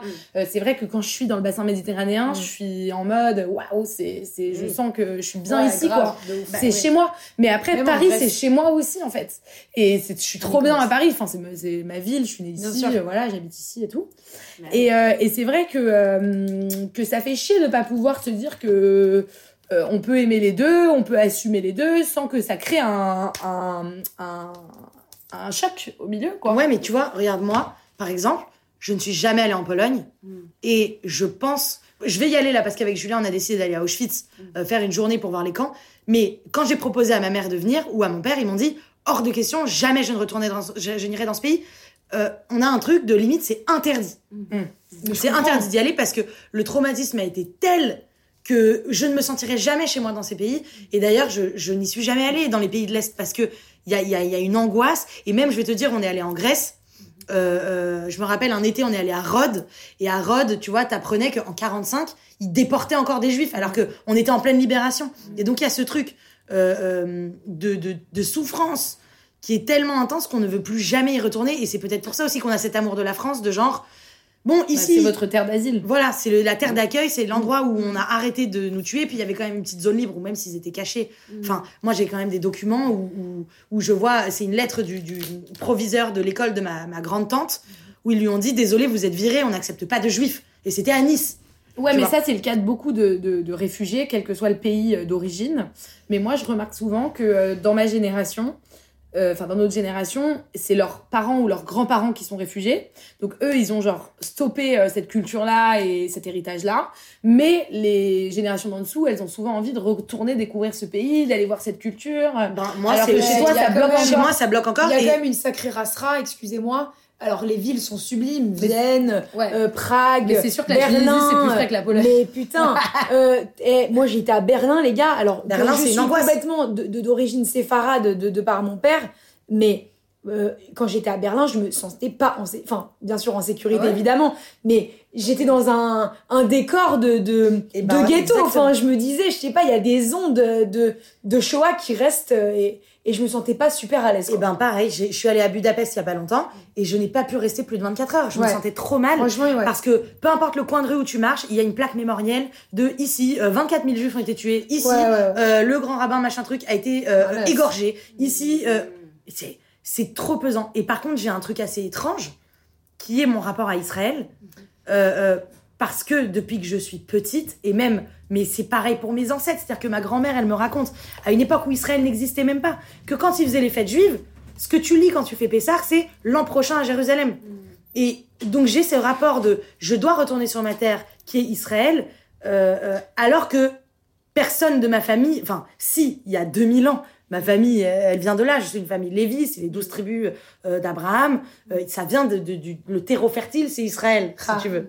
Et les Lévis, c'est un, un sacré blason. Voilà, c'est une famille des Lévi. familles sacrées euh, dans le judaïsme. Voilà, mais j'ai ce rapport à Israël de c'est c'est de là que je viens. Alors que enfin c'est un truc que j'ai en moi mais depuis que je suis enfant. Alors que quand t'es enfant, t'as même pas le temps d'intellectualiser ce truc. Ouais. Mais quand j'étais enfant, je me disais c'est Israël, c'est mon deuxième euh, euh, Foyer. euh, foyer, alors que je n'y suis pas. Je, je me considère française, j'aime la France, il y a pas de souci. Mais j'ai ce truc de me dire, si un jour on doit partir, ce sera en Israël. Et tous les soirs, quand je prie, il y a, il y a le mot Israël, il y a ce truc de... Enfin, tous les soirs quand je prie, attention, je suis pas du tout, je suis pas du tout pratiquante. Non, mais. Mais depuis que je suis petite, depuis que je suis petite, dès que j'ai un rapport à la religion, euh, même à Shabbat, il y a le mot Israël, il y a ce truc de c'est de Non, là qu'on vient. Et on s'est fait, on s'est fait, parce qu'en fait, le peuple juif, on va dire que c'est le premier peuple autochtone de, de l'histoire, parce que ils venaient de ce Non, mais- territoire, oui, mais et ils, mais se, ça- ils se sont exilés. Non mais, Non, mais t'as raison, mais ça, c'est un. euh, comment dire De dire c'est le premier peuple, c'est un truc très juif de se dire. euh, euh, oui, enfin, c'est un des, un des premiers peuples, effectivement, euh, oui, autochtones, ouais. oui, non Ouais. mais dans notre histoire, on va dire que on est autochtone en tout cas.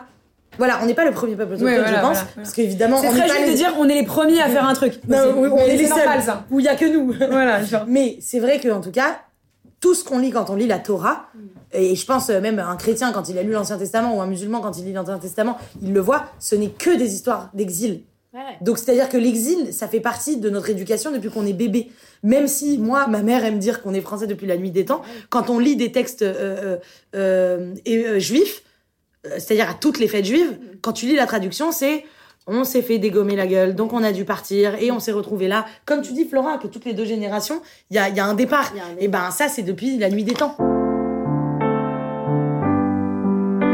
Moi, je trouve ça très intéressant euh, de, de- bah, de- d'amener cette conversation sur, euh, en effet, le rapport à Israël, parce que c'est vrai que Flora, Euh, vraiment, c'est un prix du recul. Flora est partie.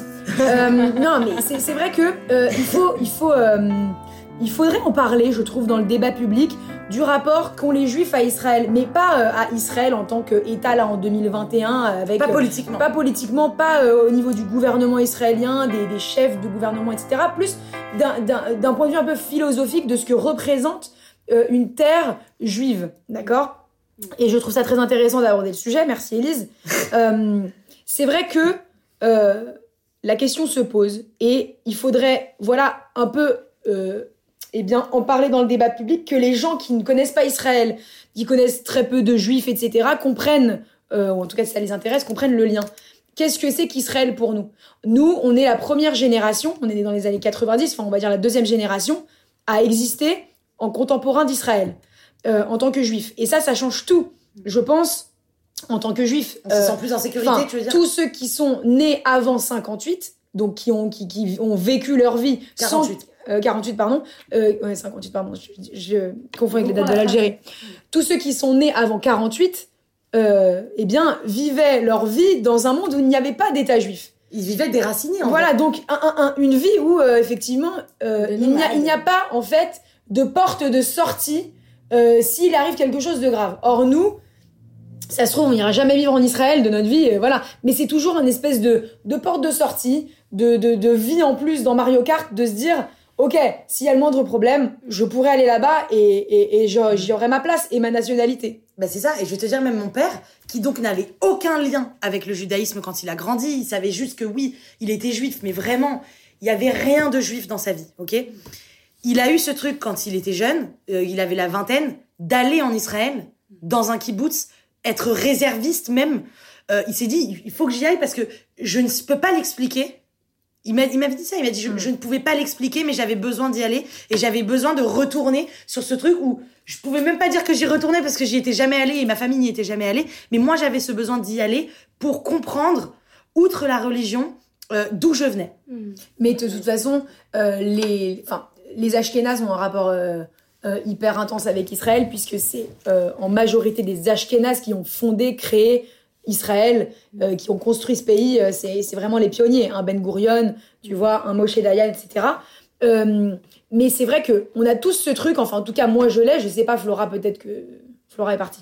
Flora peut-être que je sais pas si tu l'as ou quoi que ce soit, mais quand on arrive, quand on atterrit à Tel Aviv, il y a un espèce de truc de d'appel de la terre qui est très spécial, qui est un peu un, un- incompréhensible et, et- et indéfinissable. De, il y a un truc de, on est chez nous. Il y a, y enfin, on est chez nous en France évidemment, bien sûr, dans un premier temps, mais on arrive en Israël et il y a des ondes qui nous appellent. Moi, ça me le fait, en tout cas.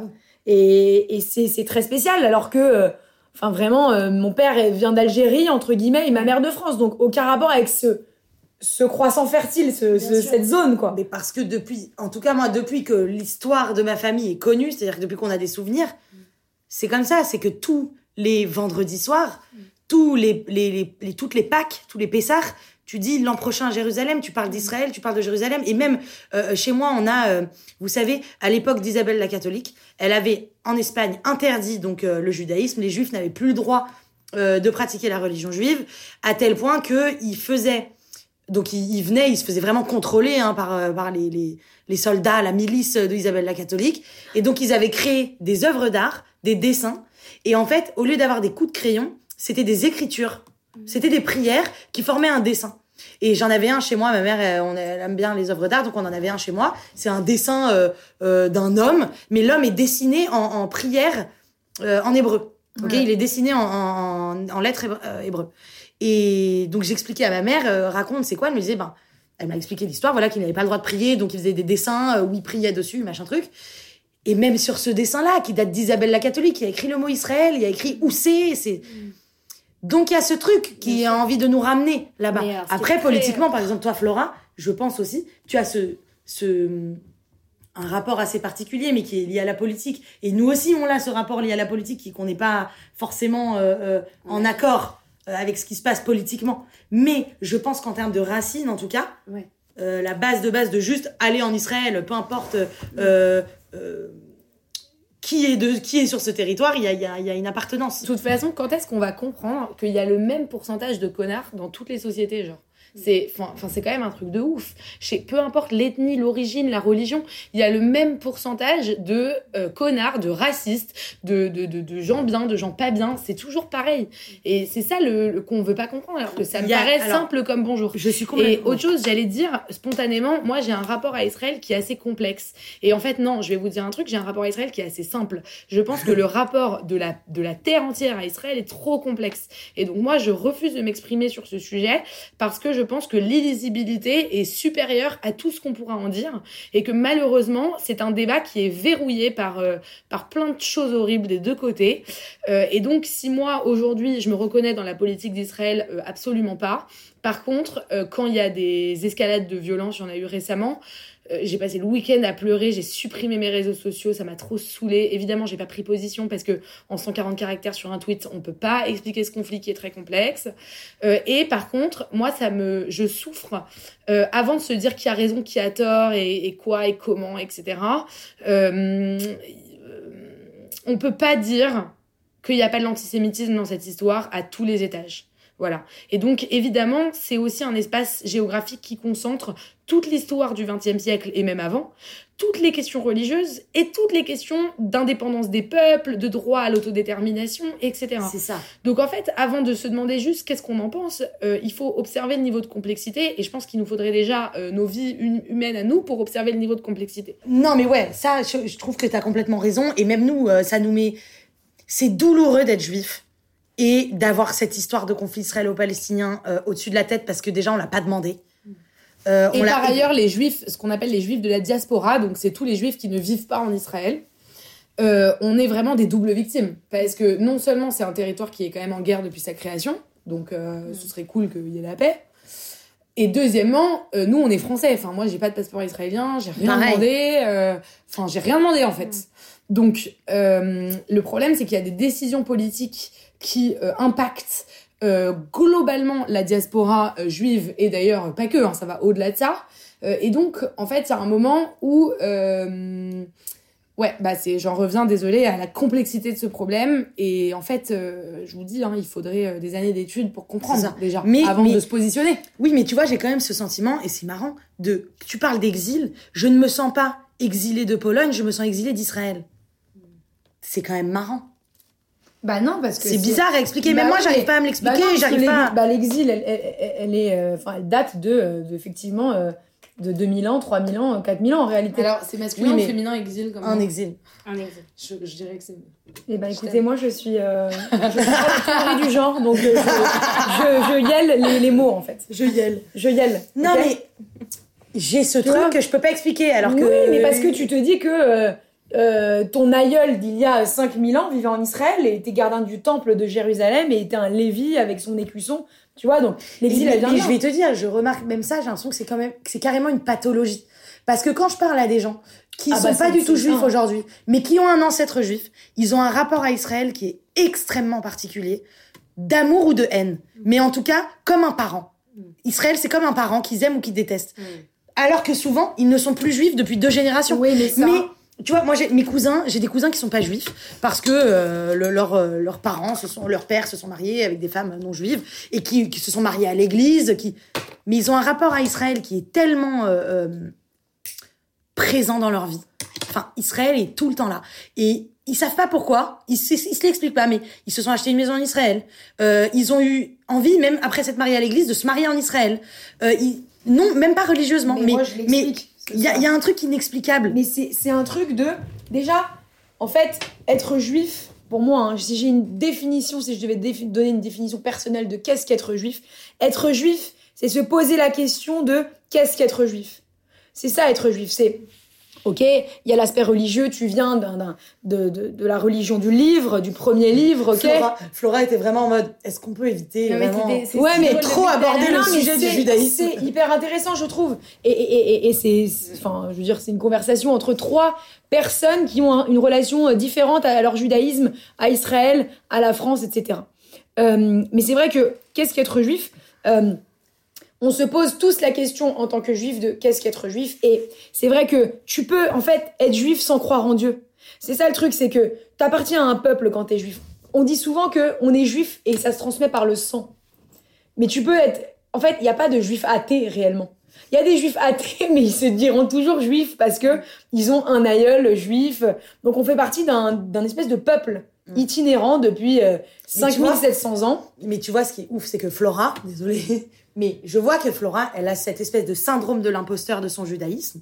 Enfin, je dirais pas syndrome de l'imposteur, mais tu n'as jamais, tu n'as jamais, non, mais c'est pas du tout euh, euh, un- une critique. Justement, c'est hyper intéressant, c'est que t'as cette espèce de truc de j'ai pas du tout envie que les gens sachent que je suis juive, j'ai pas du tout envie d'en parler sur les réseaux sociaux, j'ai jamais envie de le revendiquer. Mais qui, c'est intéressant en soi cette honte qu'on a d'être juif. Non, mais moi, j'ai aucune honte. Non, mais, Mais- moi j'en ai honte parfois. Quand je suis dans un Uber et qu'on me demande si je suis juive, Ah bah non, mais quand je suis pas- sur les ça, c'est pas- champs, C'est pas avoir honte, c'est être en danger. Parce Ouais. que moi, j'ai eu une agression antisémite dans un Uber il y a quelques années et j'étais vraiment en danger. Et donc, en fait, déjà, il y a plusieurs choses. Tu peux pas être juif tout le temps et en toutes circonstances Mm. parce que parfois c'est dangereux. Bien sûr. Voilà. Donc, ça, c'est une première Très- chose. ouais. Notamment quand il y a des conflits au Moyen-Orient. Et c'est en ça que les juifs de la diaspora sont des victimes.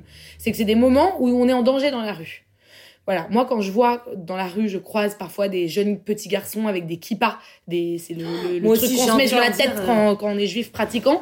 J'ai envie de leur dire mais mais mon enfant, enlève ça, tu te mets en danger, tu cours un danger. Mm. J'ai pas envie, enfin c'est juste un être humain, Ouais, j'ai c'est pas vrai. envie. oui, on nous a appris à, à Donc- cacher donc- nos colliers, nos Magen David, nos, Mais, nos étoiles de mais, David. mais pas du tout. Après, personnellement, est-ce que j'ai envie de revendiquer mon judaïsme? Il se trouve que je suis absolument pas croyante et que c'est pas un truc qui m'intéresse tellement. Mais Donc, moi non plus. non. Mais C'est Mais- comme si tu me dis, genre, est-ce que t'as besoin de, de dire que euh, dans ton identité, euh, je sais pas, tu mesures 1m64 Bon, c'est faux, je mesure 1m62, mais est-ce que t'as besoin de dire ça? Bah non, enfin, je sais pas, on s'en fout, tu vois. Mais attends, Après, moi, si tu me demandes, je te réponds. Mais genre, c'est juste un, un constitutif. euh, oui, mais voilà. vous ne croyez mais, pas mais en je- Dieu. c'est- je- Vous ne Moi non plus, je crois pas pas en Dieu. toutes les deux, euh, mais parce que c'est vrai qu'au 21e siècle, en tout cas, euh, avec nos vies, etc., bon, c'est assez, enfin, pour ma part, c'est difficilement, euh, enfin, c'est difficile de croire en Dieu, quoi, de se dire, il y a un Dieu, euh, bon, c'est quoi et tout. Mais quand on vous demande, est-ce que vous êtes juive? La réponse est, Bah Oui, oui, parce que bah voilà. effectivement, c'est oui, tu vois. mais parce que vous appartenez à un peuple. Je dis vous, Ouais, mais je, ouais, je suis de- dans le vous, hein. ouf, hein, ouf. Tu vois Et, et c'est vrai que vous, vous avez vos deux parents euh, qui sont juifs, donc vos, vos mères sont juives, et dans la religion juive, c'est la mère qui. Enfin, vous trois, pardon, excuse-moi, Laurie, mais Oui, non, comme mais tu es un peu euh, omnisciente dans cette émission, euh, eh bien, vous avez donc vos. vous avez. Elle comme recrée tu es un peu australopithèque. vous avez euh, euh, vos mères, vos mères qui vous ont transmis cette religion. Moi, ma mère, elle ne m'a pas transmis euh, la religion juive puisqu'elle ne l'est pas hein, et qu'elle n'a pas voulu se convertir et que euh, et que d'ailleurs c'est très bien comme ça. Donc c'est vrai que j'ai un espèce de recul par rapport à mon judaïsme aussi et que je le revendique même euh, un peu plus que que certaines personnes qui euh, effectivement ont leur mère juive. Je, je me sens beaucoup plus à l'aise de dire que je suis juive. Je me sens beaucoup plus en sécurité peut-être parce que j'ai cette espèce de, de Ouais. porte de sortie aussi, tu vois. Voilà, il y a un rapport. euh, Oui, en fait, on a en fait l'identité. Ce que la France essaye un peu, enfin, je pense à certains moments de l'histoire, ce que la France a voulu nous faire oublier, c'est nos identités. Ok? Et, et, et je pense surtout aux communautés arabes en France. On leur a dit un peu, vous êtes censés oublier qui vous êtes. Sauf que le problème, c'est que il n'y a rien de plus important que l'identité, de savoir d'où tu viens, de savoir qui tu es. Et c'est ça qui nous bazarde. En vrai, c'est l'identité, c'est ce truc de tu dois cacher qui tu es, tu dois pas forcément Ouais, le mais dire. après, tu vois, c'est aussi une partie de ton bagage. Parce que moi, si- Exactement. parce que moi, si je suis d'origine méditerranéenne et, et que j'ai des histoires de d'exil, de de d'immigration en France, et, et j'en suis euh, super fière, franchement, euh, j'ai aussi euh, des valeurs féministes. Et j'en suis, par exemple, euh, je sais pas, c'est juste l'exemple qui m'est venu, euh, et c'est autant euh, un constitutif, de, un constituant de mon identité. Et donc, en fait, ce que je suis moi, c'est tout un tas de choses, comme chaque personne est tout un tas de choses. Et donc, oui, les racines, c'est vrai que c'est le point de départ et que on, on peut pas euh, savoir où on va si on sait pas d'où on vient. Petit proverbe random, mais. Euh, c'est pas que ça, c'est-à-dire que chaque personne peut être, euh, voilà, peut être d'origine maghrébine et euh, passionnée d'art. Enfin, je sais pas, je dis n'importe quoi, mais genre, mais chacun a ses trucs, tu vois. Et Mais donc c'est intéressant donc de voir que en effet, omnisciente. En effet, euh, les générations d'avant ont eu à, à cœur de conquérir leur nationalité française et de s'assimiler, etc. Euh, et tandis que nous, Attends, toutes les deux, vous faites des recherches Google. Ouais, je suis en mode omniscient, omniscient, qui sait tout, hein, qui sait tout. Donc oui, c'est un peu ça. Ah, bravo. Voilà. Vas-y, vas-y, continue, Laurie. C'est marrant. tandis que nous, euh, on a à cœur de conquérir nos origines, donc de faire le, Le chemin inverse. le chemin inverse. Ben parce que c'est une quête mémorielle. Mais c'est surtout que c'est aussi comme ça que, comme tu dis, on peut, devenir- on peut savoir qui on est. faut savoir d'où tu viens. tu vois, Et c'est c'est pour ça que je me suis retrouvée souvent, t'as raison totalement, parce que je me suis retrouvée souvent dans des débats, euh, notamment avec des musulmans, euh, sur, euh, bon, déjà, qui a été victime le plus de racisme, machin truc. Et je me suis dit, mais on ne communique pas du tout entre juifs et musulmans sur comment déjà faire son devoir de mémoire et comment euh, euh, se réapproprier ses identités. Ok? Parce que c'est vrai que nous, euh, en tant que juifs, on a grandi dans une France où euh, on a eu des outils de mémoire. Ouais. C'est-à-dire que moi, même ma mère, euh, quand elle a grandi, elle a eu accès à des livres, à des films. les- on s'est vraiment battu pour que la mémoire subsiste. Dans, dans beaucoup de villes, il y a des mémorials de la Shoah, d'Europe, hein, je veux dire des villes d'Europe. Ce que aujourd'hui, les musulmans n'ont pas vraiment. Mm. Mais après, parce que l'histoire aussi est plus récente euh, de l'immigration musulmane. Mais je pense que il faut vraiment euh, euh, que chacun puisse se réapproprier son identité tout en étant français. Et nous, on a cette possibilité-là parce que on habite à Paris, on est juif, mais on est français avant tout. Mais on a un mémorial de la Shoah, Et donc on on, a- peut se et on a un musée d'art et d'histoire du Et judaïsme. on Bon, a un consistoire. On a un consistoire. Un lien, un lien étroit entre euh, la République, je dirais, voilà. et euh, une instance politique. Mm. Et c'est vrai qu'il n'y a pas de consistoire musulman. Euh, il n'y a pas de consistoire de l'islam en France. Et d'ailleurs, ce serait super d'en faire un pour avoir bien des, sûr. des Et- chefs, des représentants. mais surtout toute mon enfance, mais vraiment presque un dimanche sur deux, même quand j'allais au scout, donc il y a un mouvement de jeunesse, j'ai eu des outils pédagogiques sur mon judaïsme, comment en parler, comment le transmettre, ce que mes ancêtres ont vécu. Euh, euh, je pense que c'est très important que chaque communauté en France ait accès à ça, que tu sois asiatique, que tu sois, euh, euh, je sais pas, que tu viennes d'Amérique parce qu'il y a certains, de, je crois, enfin autour de moi en tout cas parmi mes amis, il y a certains musulmans qui souffrent de la prétendue politisation de l'islam et est-ce qu'il faut politiser l'islam, etc. Et moi, ce que je veux dire, c'est que moi, par exemple, je suis juive et alors le consistoire, vraiment, il, repré- il me représente pas du tout. Mais moi je non suis plus. waouh, ils sont conservateurs ces gens, ils sont homophobes, ils sont sexistes, ils me saoulent. Bien. Bien sûr, bien et, sûr. et je sais que vous êtes d'accord euh, avec moi. Donc, moi, je me reconnais pas là-dedans. Par contre, mon rapport à la foi, il est individuel, il est personnel, il est presque confidentiel parce que ça me regarde et que j'en fais ce que je veux. Et aujourd'hui, je pense qu'en France, il y a beaucoup de musulmans qui ont un rapport à la foi qui est comme ça, qui est très personnel, qui est très confidentiel. Est-ce que j'ai envie d'aller à la mosquée enfin, comment j'ai envie de vivre ma foi? Ça, c'est une question que chaque euh, personne peut se poser en fonction de sa religion et de ce que voilà ce qu'il peut ce qu'il peut ce qu'il a envie d'en faire. Et après il y a un autre sujet c'est les règles d'organisation de la communauté. Oui, c'est et ça. en fait en France la loi de 1905 euh, donc qui est la loi de séparation de l'Église et de l'État qui à l'époque avait une région une, une raison très politique et en fait il faut pas l'oublier le christianisme était extrêmement politique dans notre pays. c'était le christianisme qui régissait la société qui avait le, pouvoir le gouverneur exactement qui avait le pouvoir de, de, de gouverner. Bah, le, le représentant de, de Dieu sur terre était donc évidemment le, roi de France. C'était vraiment une personne. Donc, oui. Ouais. Oui, et par ailleurs, euh, tout ce qui était euh, l'école, l'éducation, le mariage, en fait, ça régulait la vie. Mhm. Et donc aujourd'hui, on s'est émancipé, enfin depuis 1905, donc depuis un peu plus d'un siècle, on s'est émancipé de ça. Mais en fait, on voit bien que dans le religieux, il y a aussi du civil, il y a aussi du social, et il y a aussi du culturel. Et c'est vrai que quand on regarde par exemple la Torah ou la Bible, en fait, avant tout, c'est un code civil. C'est en fait juste, Bah, à l'époque, on savait pas faire des tribunaux comme on sait les faire aujourd'hui. Plus la Et donc, Torah on que la Bible. Ouais, clairement. La Torah, c'est enfin le premier testament qui fait partie de la Bible, hein, qui fait partie de la Bible. C'est là où il y a les, les lois. On a changé de ton podcast, c'est un podcast sur la Non, religion. Non, mais un, c'est vrai. un podcast C'est culturel. vrai parce que euh, la Bible, euh, au sens de le second livre, le second testament, n'est que des, une suite d'évangiles et les évangiles, c'est une interprétation de la vie, de la vie de Jésus.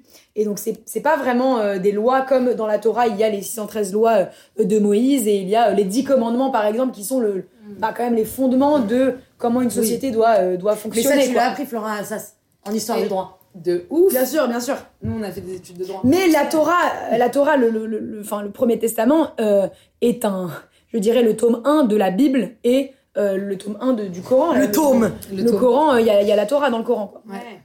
Mais du coup, Voilà. Vous écoutez Flo Santer. Flo Santer. voilà, il est 18h12 et vous écoutez Flo Santer. une petite Ah ouais. page musicale avec Laurie Darmon.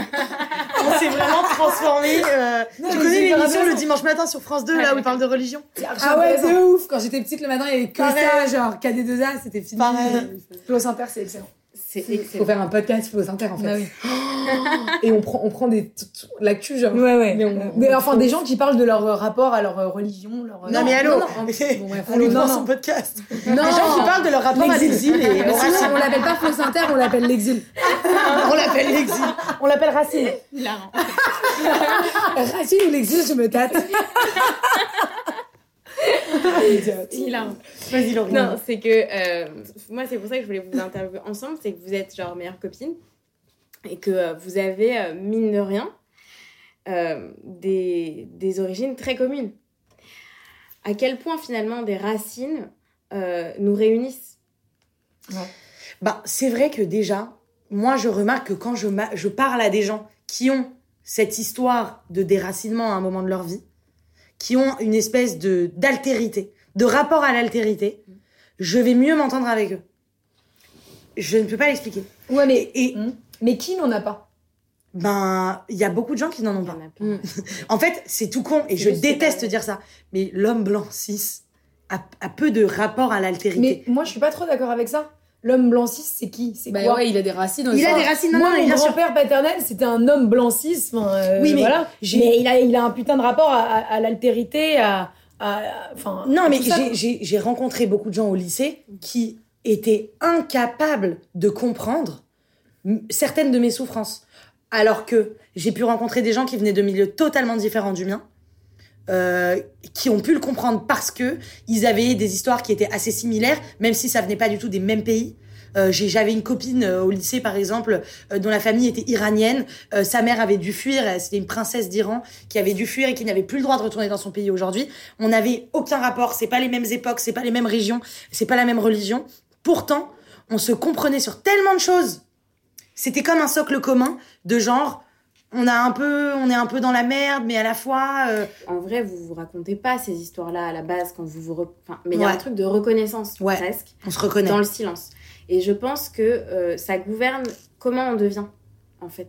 Donc, par exemple, dans quelles attitudes ou quelle façon de penser vous allez avoir à l'égard de telles situations qui se passent dans la vie quotidienne. C'est ça, on va se sentir, euh, Flora, toi tu vois bien, on, on se sent investi d'une mission, souvent, de genre euh, faire une rébellion ou de, de, de, de dire je ne suis pas d'accord. Ouais, mais ça, c'est toi et moi. Combien de gens euh, ont les mêmes. Déjà, on n'a pas les mêmes racines du tout, toi et moi. Mais justement, c'est ce que je te dis, c'est que, oui, mais que- on n'a pas les mêmes racines. Plutôt nous, on se ressemble pour plein d'autres raisons.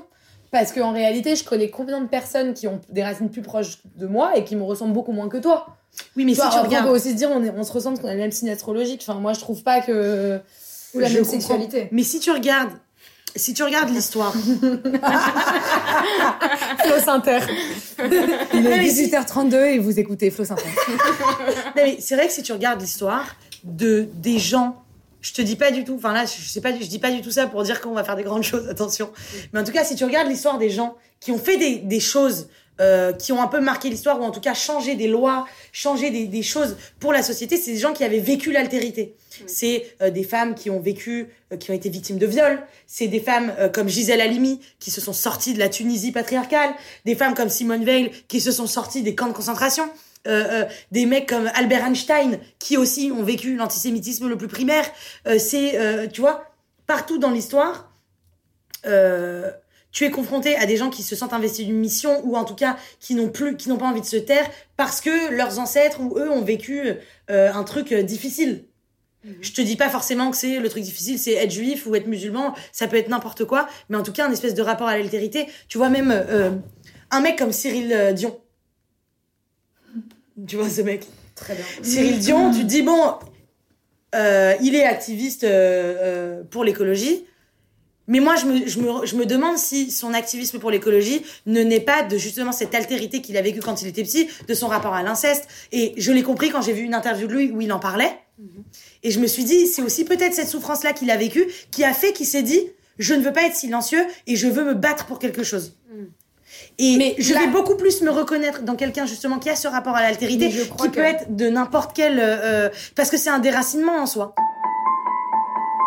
Dans la mesure où vous avez ces origines-là et euh, ces racines plurielles, Est-ce que vous avez en tête cette, cette question de un jour peut-être il va falloir que je parte et que je reconstruise tout ailleurs? Bah c'est ce qu'on disait tout à l'heure. ça, ça oui. Enfin personnellement je, je, je l'ai complètement de me dire demain un trop, des événements trop antisémites ou euh, des, une montée d'antisémitisme trop importante me pousserait, oui, en effet, à, à, m'exiler. Non, mais moi, depuis que je suis petite, j'ai ce truc de va falloir peut-être partir un jour. Et comme je disais, une fois, ma mère, elle m'a dit Tu te vois vivre où? Euh, Plus tard. Mm. Et je lui dis Mais moi, je me vois vivre à Paris toute ma vie, c'est la meilleure ville du monde, c'est incroyable, je suis trop bien. Et ça l'a angoissée. Elle m'a dit Elise, ne te projette pas trop ici. Parce que on sait jamais. Et elle, me l'a répété sur plusieurs semaines. Oh là là, qu'est-ce que ça m'angoisse que tu dois vivre en France. C'est ce que euh, tes ancêtres pensaient. ils, ont tous fini dans des camps et, ils sont morts. Hmm. Donc il y a ce truc. Moi, c'est vrai que euh, mon père euh, m'a toujours éduquée en me disant cette chose qui me fait à la fois une super force et à la fois une super pression, qui est les enfants, dans la vie, la seule chose qui s'exporte, c'est son savoir. Et quand il faudra fuir, il faut que votre savoir soit suffisant pour pouvoir vous refaire, vous reconstruire euh, où il faudra, où, vous pourrez aller. Et hum, c'est hyper stressant comme, euh, comme phrase en vrai, quand t'entends ça toute ton enfance. Et à la fois, c'est hyper enrichissant parce que tu te dis, bah, il faut toujours te dépasser et il faut être euh, toi-même assez fort, assez riche. En fait, la richesse, elle est vraiment intérieure parce qu'il faut pouvoir tout refaire où que ce soit. Euh, et euh, c'est vrai que parfois, bah voilà, j'ai un double héritage positif et négatif avec cette phrase. Euh, et puis je me dis, je me suis déjà dit, j'aimerais bien épargner mes enfants de ça parce que c'est dur. En vrai, ça fout la pression quand même. Et d'un autre côté, je me dis, bah, peut-être que tout ce que j'ai fait, comment je me suis butée pour faire des, bonnes études, pour avoir des bons tafs, toutes, ces, je sais pas, tout, au final, c'est peut-être ma richesse. Et c'est vrai qu'aujourd'hui, bah, la chose, enfin, ma plus grande richesse, c'est vrai, c'est ça, je pense. Enfin, c'est ce que j'ai construit euh, moi-même, toute seule. Et donc, euh, c'est pas, euh, je sais pas, j'ai pas d'héritage, mais je sais pas, un truc comme ça, voilà, matériel, quoi, tu vois. Et donc, c'est sûr que ça, je sais pas, c'est un double héritage. Et j'ai déjà eu cette discussion avec des gens qui disent Waouh, c'est dur de grandir avec cette phrase. C'est bizarre de dire ça à un enfant, c'est vrai, c'est un peu, un peu intense, quoi. Merci. Merci à toi, Laurie. Point de vue omniscient de l'émission. Et les photos défilent sur le coin de la table.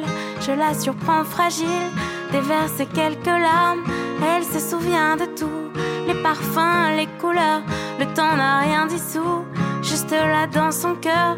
Elle me dit les détails, l'insouciance comme un fruit qui poussait en bataille sur le sol du pays. Et soudain le silence la déchirure immense, l'exil.